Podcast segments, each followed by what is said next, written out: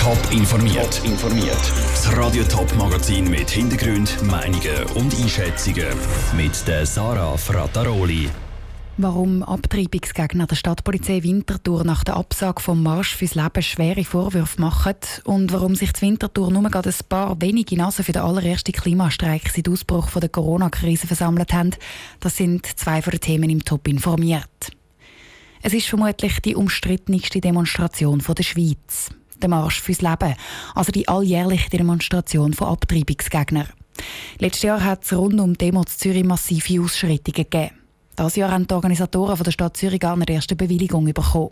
Sie hätten darum auf Winterthur zügeln am 19. September, also morgen in zwei Wochen, hätte es wegen Corona zwar keine Demonstration auf der Straße, aber dafür einen Kongress im kleineren Rahmen von der Abtreibungsgegner sollen geben. Und zwar im Freikirchlichen Kongresszentrum geht 27 zu Winterthur. Linksautonome haben aber diverse Störaktionen gegen den Kongress angekündigt. Und das hat jetzt Konsequenzen. Am Gate 27 wird die ganze Sache zu heiß. Sie setzen den Marsch fürs Leben vor die Tür. Ruth Schmenzi. Der Verein Marsch fürs Leben hat teilweise Verständnis für die Absage vom Gate 27 für ihre Veranstaltung. Trotzdem zeigen sie sich enttäuscht, dass drohende Gewalt aus linksautonomen Kreis zu so einer Absage führe. Für das geben sie vor allem der Stadtpolizei Winterthur die Schuld. Der Verein Marsch fürs Leben hat im Vorfeld eine Liste mit ihnen bekannten Linksautonomen der Stadtpolizei übergeben. Doch die machen einfach ihren Job nicht richtig und warnen nur vor der Gewalt, anstatt etwas ernsthaft dagegen zu machen, sagt Beatrice Gall vom Verein Marsch fürs Leben. Es ist ein Einknicken vor gewaltbereiten autonomen Gruppen und äh, wenn man diesen Weg mal einschlägt, dann muss man sich einfach fragen, wo läuft man als Gesellschaft hin? Und der Rechtsstaat und die Polizei sind verpflichtet, die Rechte der Bürger umzusetzen. Und das muss für eine so kleine Veranstaltung doch möglich sein. Die Anschuldigungen lässt die Stadtpolizei Winterthur aber nicht auf sich sitzen. Zwar hätte der Marsch fürs Leben im Gate 27 im privaten Rahmen stattgefunden.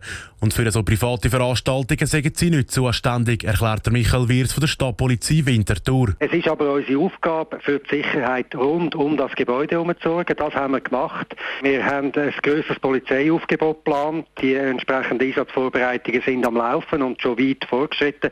So sind zum Beispiel auch bereits die entsprechenden Aufgebote erlassen. Das heisst, wir wären parat. Und auch trotz der Absage vom Marsch fürs Leben zur Winterthur plant die Stadtpolizei weiter mit einem grossen Einsatz.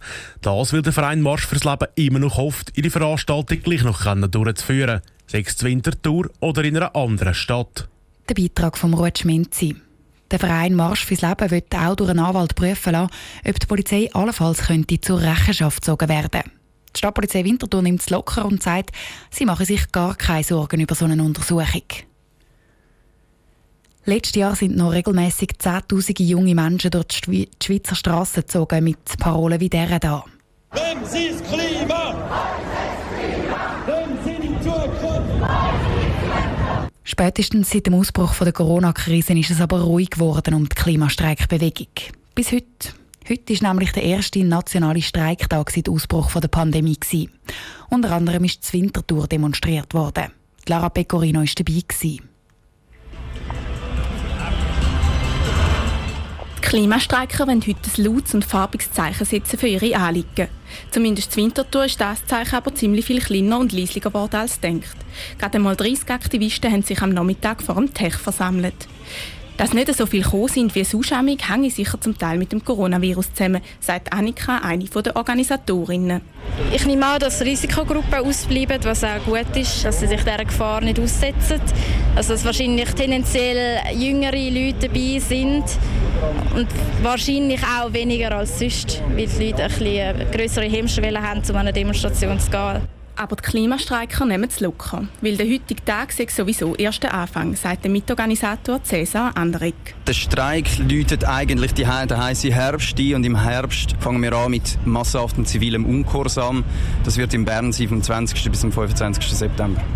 Was genau die Klimaaktivisten planen, wenn sie noch nicht verraten. Heute sind sie jedenfalls noch brav geblieben. Die 30 Winterthur-Aktivisten sind mit ihren Velos auf Zürich geradelt, um sich dort der grösseren Demonstration auf dem Helvetia-Platz anschliessen. Von Winterthur auf Zürich sind es aber doch um die 25 Kilometer. Das geht mit dem Velo gute anderthalb Stunden. Die ein oder anderen Aktivisten haben doch recht Respekt vor dieser Velodemo. Ja, ich bin ein bisschen aufgeregt. Ich bin lange nicht länger Fahrrad gefahren, aber ich denke, das ist eine gute Sache und ich glaube, es ist wichtig, dass wir Flagge zeigen, überall in der Schweiz. Mittlerweile sind Winterthurer Klimastreiker aber zu Zürich angekommen und demonstrieren dort zusammen mit ihren Zürcher Gespendli auf dem Helvetia-Platz. An der Demonstration gilt wegen dem Coronavirus übrigens eine Maskenpflicht. Der Beitrag von Lara Pecorino. Nicht nur in Winterthur und in Zürich ist heute demonstriert worden. Die Klimaaktivisten sind unter anderem auch Schaffhausen und St. Gallen auf die Straße gegangen. In Schaffhausen gibt es eine Premiere.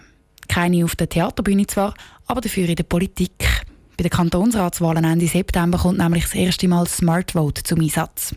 Auf dieser Plattform können die Wähler politische Fragen beantworten und ihre Antworten dann mit denen der Kandidaten vergleichen.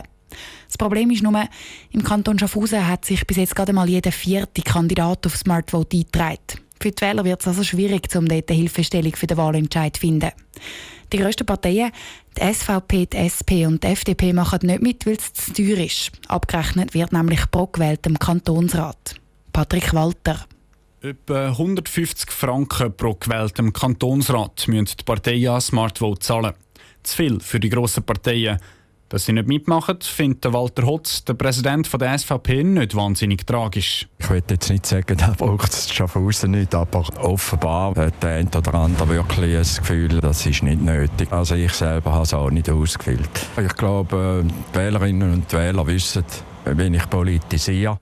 Und auch für den FDP-Präsident Marcel Sonderegger ist klar, in einem grossen Kanton oder auf nationaler Ebene ist Smartvote sinnvoll. Aber der Kanton Schaffhausen mit 70'000 Einwohnern, wovon ein bisschen mehr als die Hälfte abstimmen kann, wie viele Leute das dann effektiv auf so eine Plattform gehen, also der Einsatz, den sie dann brauchen, der finanzielle Mittel für das, was es bringt, ist doch erklecklich.